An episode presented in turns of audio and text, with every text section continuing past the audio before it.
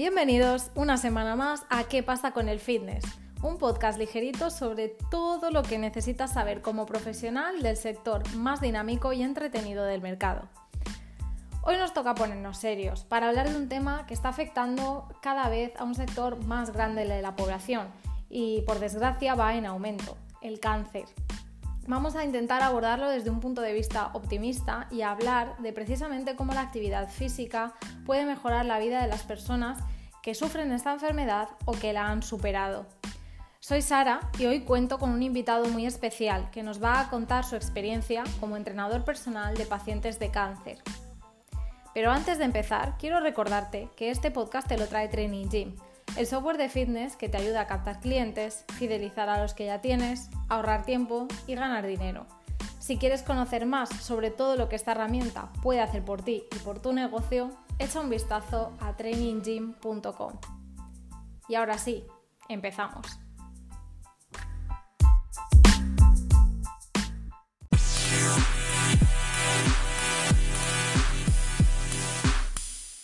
Todos sabemos que la actividad física es clave para la salud, pero no se suele hablar de qué pasa cuando hay una pérdida de esa salud.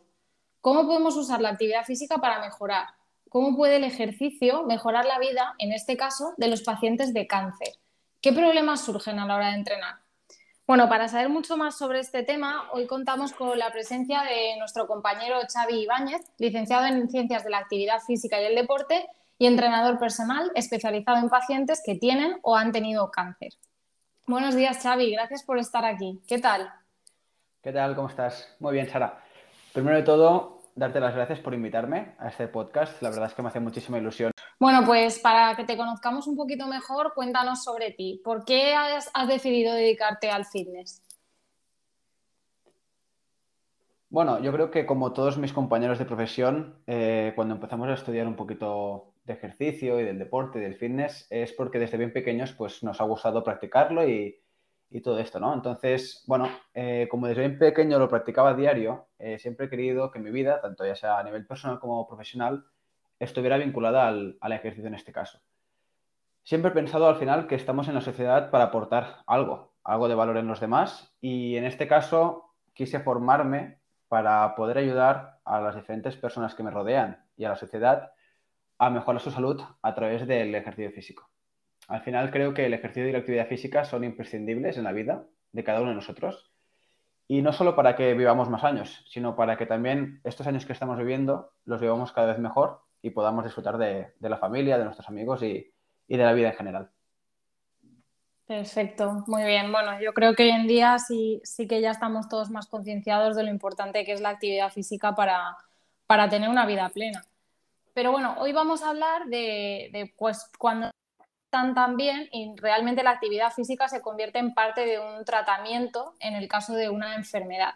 Que, la, que hoy vamos a tratar el, cáncer. Entonces, bueno, tú trabajas con pacientes de cáncer y, bueno, yo me pregunto cómo has llegado a, este trabajo, o sea, ¿cómo, cómo, tú un día decides empezar a trabajar con pacientes de cáncer, que supongo que es un reto enorme, y qué historia hay detrás.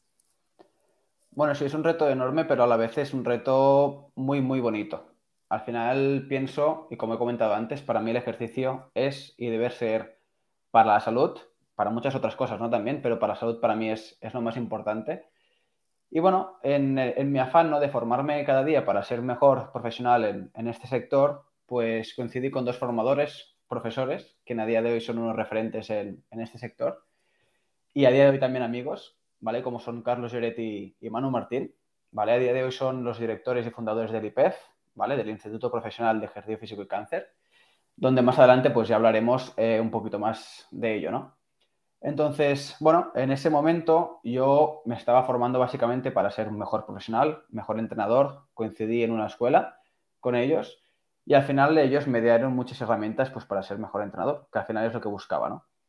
Una vez terminó, en este caso, la, formación, Manu, en este caso, se puso en, contacto conmigo. imagino que pues, hubo mucho feeling durante la formación y durante todo el proceso de, de aprender de él. Y, al final nos dimos cuenta ambos que compartíamos valores muy similares, ¿no? que para nosotros, para los dos, el ejercicio debería ser salud. Entonces, bueno, en ese momento, cuando yo me estaba formando, el IPEF no existía y gente especializada, especializada en ese ámbito que yo supiera en este caso, pues, pues tampoco, ¿no? Entonces, pues, pues nada, eh, Mano me contó que tenía en mente crear, crear el IPEF, ¿vale? Crear una institución que ayudara a personas que padecen o que hayan padecido la enfermedad. Entonces, no lo dudé ni un momento. Al final, por desgracia, muchos de nosotros habremos tenido algún caso de, cáncer en la familia o en entornos cercanos. Entonces, tuve la oportunidad de juntar pues dos cosas, ¿no? Que por desgracia en ese momento una familiar mía estaba padeciendo por la enfermedad y dos, que para mí el ejercicio es salud. Entonces, el tener la oportunidad de formarme con Manu y con Carlos y además llevarlo a este campo, pues para mí fue una oportunidad que no pude dejar escapar. Y hasta el día de hoy me sigo formando con ellos, sigo aprendiendo con ellos, estamos en constante formación y evolución y, creo que esa es la clave, ¿no? El querer ayudar a los demás y el seguirse formando porque al final la vida y la ciencia en este caso no paran, hay que, que actualizarse constantemente para poder dar el mejor servicio y sobre todo para ayudar de la mejor forma a las personas que nos rodean. Claro, fíjate que al final muchas de las colaboraciones más interesantes que, surgen siempre son por un poco por casualidad, porque coincides con personas en un entorno y de repente pues se crean sinergias muy chulas.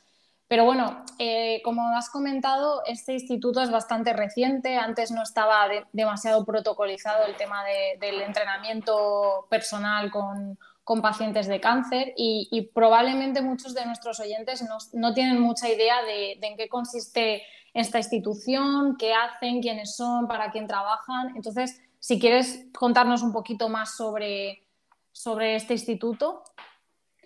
Sí, pues mira, eh, te comento, no es, realmente no somos, no somos recientes, por así decirlo. El IPF surgió ya oficialmente en 2014, o sea, estamos hablando prácticamente 10 años. Pero eh, sí que es cierto que a nivel internacional, desde hace muchos años, ya había muchísimos artículos y guías de referencia donde se hablaba del, beneficio del ejercicio en torno a, esta patología y estos efectos secundarios que, causa el tratamiento. El IPF en este caso tuvo lugar en, 2010, aunque como he dicho antes se fundó oficialmente en 2014, ya que bueno, una, una familiar de uno de los fundadores fue diagnosticada de cáncer de mama. Entonces, pues uno de estos fundadores, como he comentado antes, en ese afán ¿no? de, querer ayudarla, pues empezó el análisis y estudio de, toda la evidencia científica que, en ese momento existía acerca de ese binomio ¿no? de, del cáncer y ejercicio, ¿no? de cómo ese ejercicio podía ayudar en ese tratamiento. Entonces, pues tras constatar muchísima evidencia y sobre todo los beneficios del ejercicio en el tratamiento de la enfermedad y comprobar que es una herramienta no farmacológica que es muy útil y que a día de, en ese día y a día de hoy creo que aún está infrautilizada, nació la idea pues, de crear el contexto perfecto para, para, permitir el acceso de estas personas a programas de ejercicio seguros y sobre todo eficaces. ¿no? Eh, como he comentado antes, las siglas IPEF quieren decir Instituto Profesional de Ejercicio, de Ejercicio Físico y Cáncer. Somos una institución sin ánimo de lucro que tiene como objetivo principal ayudar a las personas que tienen o que han tenido cáncer a mejorar principalmente su calidad de vida a través del ejercicio y de la actividad física. Está formado por dos áreas principales, un área médica, lógicamente formada por médicos, y un área de ejercicio, ¿vale? formada exclusivamente por licenciados de ciencias del deporte que, lógicamente, pues se tienen o nos hemos tenido que especializar un poquito en este ámbito, ¿no? Eh, estas dos áreas, aunque parezcan muy diferenciadas, eh, tienen que trabajar de la mano y de la forma mejor coordinada posible para ayudar, como he comentado antes, de la forma eficaz, pero sobre todo de la forma más segura posible para las personas pues, que, vamos a ayudar, ¿no? En este caso. Al final, nuestra misión principal es mejorar la vida de las personas. Vale, perfecto. Bueno, creo que es súper interesante algunas de las cosas que, has dicho. Eh, principalmente que sois una organización sin ánimo de lucro, que es, algo muy interesante porque al final vais a llegar a muchas más personas. Y, bueno, luego que tenéis también el, área médica, que, al final es verdad que, normalmente en el caso de cualquier enfermedad enseguida se recomienda reposo o, no hacer nada. Y, bueno, la evidencia científica y también el equipo que tenéis allí, pues, pues no solamente en el caso del cáncer, sino creo que en el caso de muchas patologías sería súper interesante contar con esta visión. Em, vamos a ahondar un poquito más en, la misión, en, ese objetivo final que tenéis, ¿no? ¿Por qué es tan importante el ejercicio físico en el caso de, pacientes de cáncer? Bueno, pues como he comentado antes, eh, los tratamientos, los médicos en este caso, eh, han mejorado la supervivencia. Al final, los médicos son la referencia en este sector, son con los que nos tenemos que apoyar, ¿no? Entonces, una vez constatamos que los tratamientos son buenos y que mejoran la supervivencia, estos eh, sí que es cierto que provocan muchísimos efectos secundarios, que sí que es cierto que, ok, te han curado, te han salvado la vida en este caso, pero ¿qué calidad de vida tiene la persona una vez le han diagnosticado que haya superado el cáncer o, cualquier cosita, ¿no? Entonces, el ejercicio físico es muy importante en dos, bueno, en tres, podríamos hablar en tres etapas. Una sería, digamos, esa etapa de prevención, aunque a día de hoy las personas quizá, pues, pues yo no tengo ninguna enfermedad, yo no tengo hipertensión, yo no tengo cáncer en este caso, es importante hacer ejercicio pues para evitar esos posibles factores que puedan llegar a, llevarte a un cáncer, ¿no? En este caso, como por ejemplo podría ser no fumar, pues el hacer ejercicio también puede ser un factor imprescindible en esa prevención. Ya poniéndonos más en el tema de, de la enfermedad, cuando la persona se le diagnostica, ¿vale? Desde ese momento la persona ya es superviviente. Eh, diferenciaríamos dos grandes etapas, ¿no? Durante el tratamiento, el ejercicio físico disminuye la magnitud de esos efectos secundarios. Una cosa es que la persona, pues a causa del tratamiento, tenga una fatiga o tenga un dolor articular, por ejemplo, pues el objetivo de ese ejercicio físico sería que durante el tratamiento esa fatiga, ese dolor articular fuera lo menor posible y también a la vez que pudiera soportar más tratamiento, ¿no? No solo es importante para reducir efectos secundarios, sino para que la persona durante el tratamiento sea capaz de tolerar mejor y más tratamiento para de esta forma, lógicamente, pues tener más posibilidades de, supervivencia, ¿no? En este caso. Y otra gran etapa sería la de después, que es normalmente cuantas más personas nos acuden, ¿vale? Porque, bueno, son esas personas que el médico les ha comentado pues que ya han superado la enfermedad, entonces tienen ese alivio y se ven con, más fuerzas para afrontar ese tipo de tratamientos no farmacológicos, como es el ejercicio. Y al final el ejercicio físico se, presenta como una herramienta indispensable para revertir muchos de estos efectos secundarios, como hemos comentado, eh, artralgia, ¿no? ese dolor articular inducido por el tratamiento, o esa fatiga, o esa osteoporosis que quizá antes no, no estaba y que ha aparecido, pues un poquito pues para revertir esos efectos secundarios, disminuirlos, disminuir también el riesgo de que vuelva aparecer ese cáncer y sobre todo pues mejorar esa calidad de vida. Genial, bueno, es súper interesante esto porque la verdad que sí que no estamos del todo concienciados de la importancia del ejercicio físico en la parte de la prevención. Pero yo creo que esto ya viene un poco de el problema que existe en Occidente, sobre todo, de que la, la medicina preventiva no se trabaja nada. O sea, solamente nos preocupamos una vez que ya estamos mal pero en general en la sociedad hay como muy poca medicina preventiva. Eh, ahora, después de la pandemia, quizá un poquito más, pero, pero bueno, es verdad que, en el caso de, vuestra institución, pues sería más durante y después del tratamiento de, cáncer. Entonces, para, para ayudar un poco a, entender la magnitud de la, de la institución, eh, ahora mismo, eh, ¿para quién, eh, digamos, que trabajáis? O sea, ¿quiénes son vuestros pacientes, vuestros socios, con, quién colaboráis? Mira, al final estamos hablando a nivel estadístico que cada año, solo en España, hablando solo de números de españoles, aproximadamente unas 250.000 personas son diagnosticadas de cáncer al año. Y lógicamente, anualmente, pues. Exacto. Entonces, mm. y anualmente, por desgracia, va a ir, va a ir a más, ¿no? Entonces, eh, el aumento sí que es cierto que a nivel social ha habido muchísimo aumento, imagino que también por el tema del coronavirus, ¿no? Esa preocupación de mejorar la salud y de, esa prevención. Entonces, una cosa muy buena es que se ha, habido un aumento muy significativo del nivel de personas que practica actividad física o que realiza programas de ejercicio, ¿vale? Entonces, al final, lo que os he comentado es que ¿a qué nos dirigimos? ¿No? Me preguntabas, pues, no solo vamos a enfocarnos a, las personas que acuden a nosotros para revertir un poquito ese efecto secundario, sino que también le damos muchísima importancia a las familias que hay detrás de esas personas, a las, asociaciones y entidades que al final apoyan y también nos apoyan a nosotros a dar un poquito de visibilidad y a dar un poquito de soporte a estas personas y familias que están pasando por esto. Y también al final a todos los profesionales implicados, ¿no? Entonces, a modo de resumen, a quién o con quién colaboramos o a quién ayudamos. A las personas y sus familias, por un lado, a, las, a, las, asociaciones y entidades que nos dan una mano a dar visibilidad, como por ejemplo podría ser la Asociación Española contra el Cáncer, y trabajar conjuntamente con los profesionales, ya sea médicos, enfermeros, nutricionistas, psicólogos.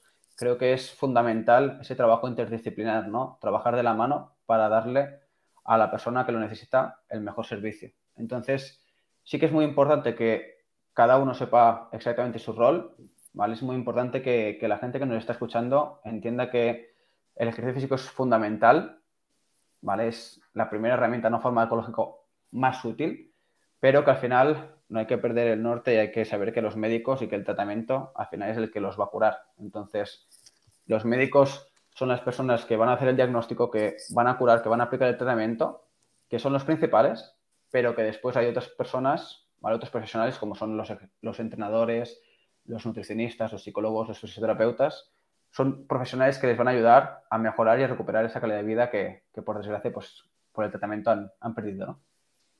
Claro, sí, bueno, al final yo creo que tenemos que entender todos que evidentemente el tratamiento médico es, es, lo primordial en estos casos, pero que luego hay un montón de herramientas que van a hacer que ese tratamiento mejore y que la persona también pues, lo, lleve, lo lleve mejor, como tú has comentado, que, que va pues, desde una terapia psicológica hasta una alimentación más saludable, hasta un programa de entrenamiento físico y que todo está, todo está bien. O sea que deberíamos como sociedad también pues, apoyar todas estas iniciativas y, no quedarnos solo con que es tratamiento médico y, si eso va bien, bien y si no, no hay nada que hacer.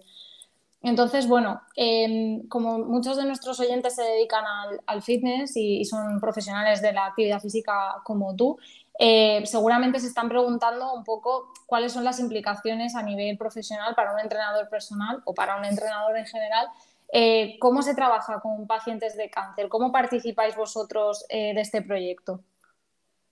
Al final, todos los educadores físicos, entrenadores, como, le queráis llamar, sea cual sea nuestra especialidad o de sea rendimiento, salud y demás, nos dedicamos a mejorar, pues lo dicho, ¿no? El rendimiento y la salud de las personas a través del ejercicio y de la actividad física. No es que nosotros como especialistas en este, en este ámbito hagamos cosas raras ni cosas especiales. Hacemos lo que cualquier persona hace cuando entrena. Y, tienen que entender que al final eh, las personas que tienen cáncer no son diferentes de las personas que no tienen esta enfermedad o que tienen hipertensión o que les duele la espalda. Son personas normales y corrientes las cuales utilizan esa herramienta, ¿no? el ejercicio físico, para mejorar su calidad de vida. Al final, como entrenadores, lo único que tenemos en nuestra mano es esa dosis, ¿no? Eh, ¿Cómo yo modifico esta dosis? Pues el volumen, la intensidad, cómo selecciono los ejercicios, la frecuencia de entrenamiento. Pues cómo voy modificando esa dosis en función al contexto en el cual me encuentro, ¿no? Al final es como todo. Eh, hay que conocer un poquito la enfermedad, qué consecuencias tiene esa enfermedad y ese tratamiento en el contexto de la persona y a partir de aquí modificar un poquito esas dosis con lo que nosotros jugamos para darle lo que, lo que mejor necesita, ¿no? Eh, para nosotros, entrenar a una persona que, tiene o ha tenido cáncer también es rendimiento, porque estamos mejorando el rendimiento en su día a día, ¿no? Entonces, al final, mejorar la calidad de vida, que la persona no se sienta tan cansada, que no tenga dolor, que pueda vivir su día a día normal como lo hacía antes, para nosotros es lo, es lo más bonito. Y, lo que quiero hacer entender a la gente, tanto a pacientes, familiares o, o en este caso a otros profesionales, es que lo pueden hacer con total normalidad, que se muevan, que se muevan mucho, que se pongan en manos de un profesional que entienda de, la materia, ¿no? de ese binomio ejercicio y cáncer, pero que se van a beneficiar muchísimo. Y que no piensen que tienen que hacer cosas súper extraordinarias ni, extrañas, sino que al final tú ves una persona de gimnasio que, tiene cáncer y una persona que no tiene cáncer en este caso, y podrían hacer a nivel de ejercicios desde fuera el mismo entrenamiento, pero es en esa dosis, ¿no? en ese volumen, en esa intensidad donde radica un poquito esa magia, ¿no? Así que bueno, que al final animo a que cuantos más profesionales especializados, especializados en el sector tengamos, mejores seremos y más y mejores herramientas podremos dar a las personas que lo necesitan. Claro, totalmente. Al final, bueno, que tampoco es, es lo que tú dices, no estáis inventando una forma una sentadilla es una sentadilla, como me comentabas el otro día, simplemente pues tenemos que ver qué carga y cuánta, cuánta dosis le damos a... Y bueno, que también me imagino que estamos hablando de, cáncer, pero dentro del cáncer hay cientos de tipos y me imagino que los, los efectos secundarios de cada tratamiento variarán, o sea que también ahí habría que, ir viendo caso por caso, que no, podemos generalizar aquí, aquí tampoco. Pero bueno, al final, perdona que te corte, Sara. Eh, al final es, como cualquier entrenador con cualquier paciente, cliente, como lo queráis llamar, ¿no? Se le tiene que hacer una entrevista, se le tiene que hacer una valoración, conocerlo y como te has dicho, no es lo mismo una persona que le han hecho una pequeña biopsia a una persona que le han le han hecho una mastectomía radical, que le han quitado la mama, por tanto, pues tiene riesgo, ¿no? A pérdidas de movilidad en el hombro, otra persona que quizá tiene un tumor metastásico, eh, tiene, pues, claro, al final cada una de esas situaciones te va a condicionar la selección de ejercicios y esa dosis de la que hemos hablado, ¿no? Al final, como cualquier persona, adaptar el entrenamiento a las necesidades que tiene y al contexto que está viviendo. Claro, sí, es como un entrenamiento personal, pero llevado a un nivel de dificultad pues mayor del, habitual, por así decirlo. Eh, ¿Tienes algún caso, o sea, algún ejemplo de algún caso práctico de, que nos puedas contar de alguien que ha mejorado realmente su vida gracias a la actividad física una vez que tenía o, que había superado un cáncer?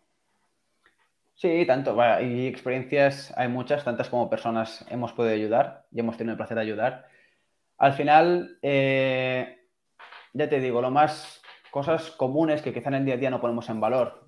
Por ejemplo, eh, hablando de la calidad de vida, pues que una mujer haya sufrido cáncer de mama y haya sufrido cirugía y eso, por ejemplo, limite la movilidad del hombro, pues, por ejemplo, ¿qué calidad de vida pierde? Pues nos hemos encontrado con el, en el punto de que esa persona de forma autónoma no se podía, por ejemplo, abrochar el sujetador de forma autónoma, que necesitaba a su pareja, a su madre, a su hija, para abrocharse el sujetador. Entonces, al final hay que entender que con el ejercicio físico, el hecho de poder hacer que esa persona sea autónoma en ese pequeño momento de su día a día ya es mucho, ¿no? El, hecho de sentir que la persona no es dependiente de nadie, sino que es autónoma como lo era antes, es todo, es todo un éxito. Eh, otras cosas que nos hemos encontrado es, pues yo qué sé, por ejemplo, personas que vas a su casa y ves que en los armarios de arriba de la cocina o de su habitación ya no están vacíos porque no le permite llegar, porque el brazo no le permite subir hacia tan arriba porque le genera dolor y molestia, ¿no? Entonces, al final, son cosas que no damos valor, igual que cuando estamos, tenemos alguna lesión o nos duele la lumbar, no damos valor a los sanos que estamos hasta que lo perdemos, ¿no? Entonces, al final, es muy importante eh, ser conscientes, empatizar, escuchar a las personas y poneros un poquito en la piel de los demás. Que no todo se resume en estoy bien, estoy mal, sino en cómo vivo mi día a día, ¿no? Claro, sí. Las limitaciones ¿no? que tenemos en, lo que tú dices, que a veces parecen tonterías, pero, pero realmente te, te, cambian la vida, te cambian el día a día. Y de eso, la verdad que yo por lo menos mm, creo que no se habla de, no sé, hablas de pues un cáncer, si estás teniendo un tratamiento, si lo superas, si no lo superas, pero luego como que a nivel social ya se pierde un poco el hilo y, no se habla tanto de, oye, bueno, ¿y luego qué pasa? ¿Qué limitaciones hay? ¿Qué consecuencias tiene? ¿Se pueden revertir o no? Y lo bonito también al final es, es poder escuchar yo como entrenador lo que más me llevo y lo más bonito que me llevo de cada una de las personas que, que tengo el placer de, de, ayudar en lo que he sabido. Ha sido el, el cómo me enseñan, ¿no? El cómo gestionan esa noticia que reciben por parte de los médicos, cómo la transmiten a su familia cómo, hacen sus miedos, sus temores, pues lógicamente nos la cuentan a nosotros para ver si les podemos ayudar con la experiencia que nosotros tenemos, ¿no? Con otras personas, de cómo lo han hecho, por ejemplo. Pero claro, al final te das cuenta de que cada uno lo ve de una manera diferente.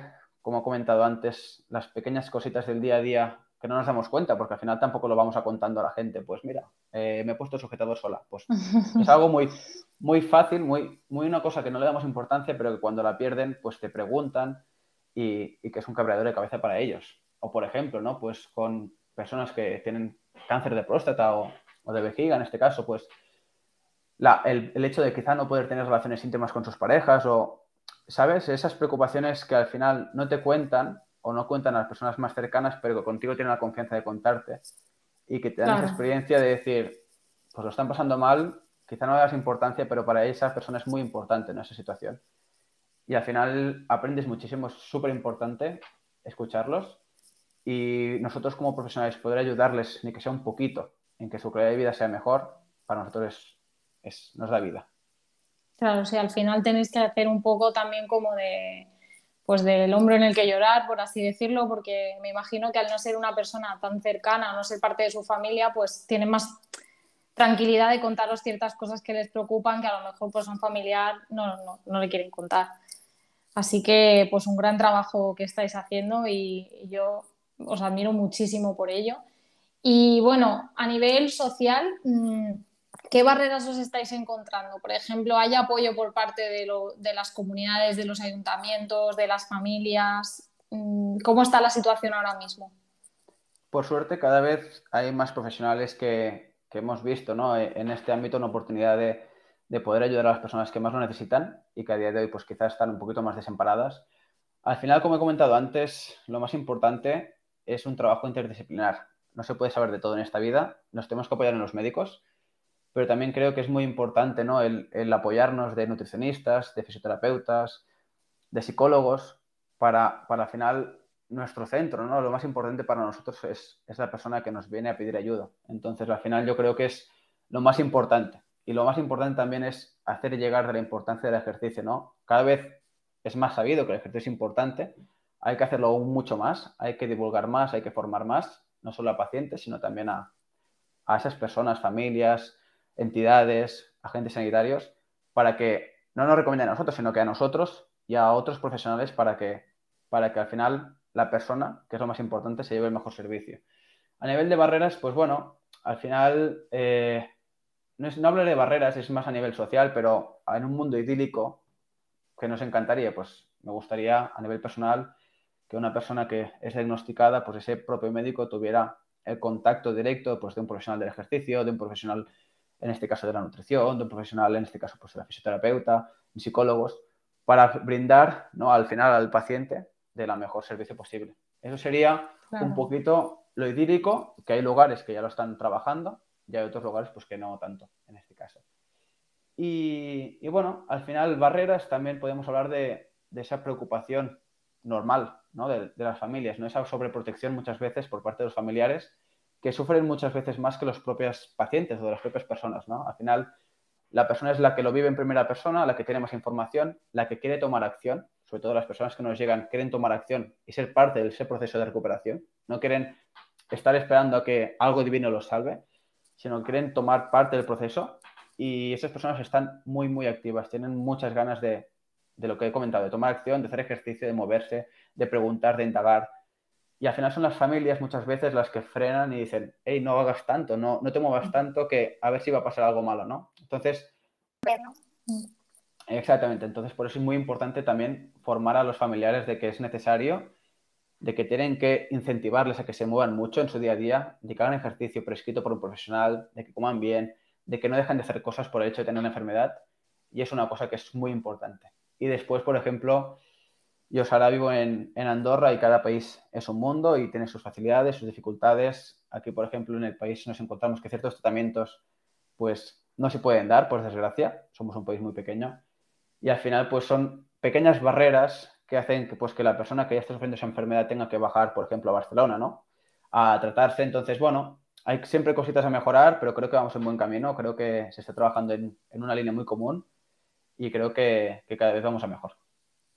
Bueno, pues me alegra mucho saberlo. Yo creo que sí, que poco a poco estamos avanzando, aunque a veces nos parezca que todavía falta mucho, pero bueno, seguramente si miramos hacia atrás, pues, pues vemos que hay un largo camino ya. De verdad que, que toda mi enhorabuena por ese trabajo que estáis haciendo y esa labor, y ojalá que llegue a muchas más personas y que, y que poco a poco esto se vuelva algo mucho más cotidiano y más normal. Muy bien, sí, esperemos que, que, eso sea así, seguro que sí. Al final la sociedad va camino a ello, cada vez le damos más importancia a la salud, no solo mental, sino también física. Así que lo que has comentado, ¿no? que, que se vuelva algo del proceso, algo normal. Yo padezco esta enfermedad u otra, me diagnostican y me derivan con el profesional correspondiente para que me ayude en lo que puede. Así que seguro que sí. Pues nada, un placer. Hasta luego. Chao, muchas gracias.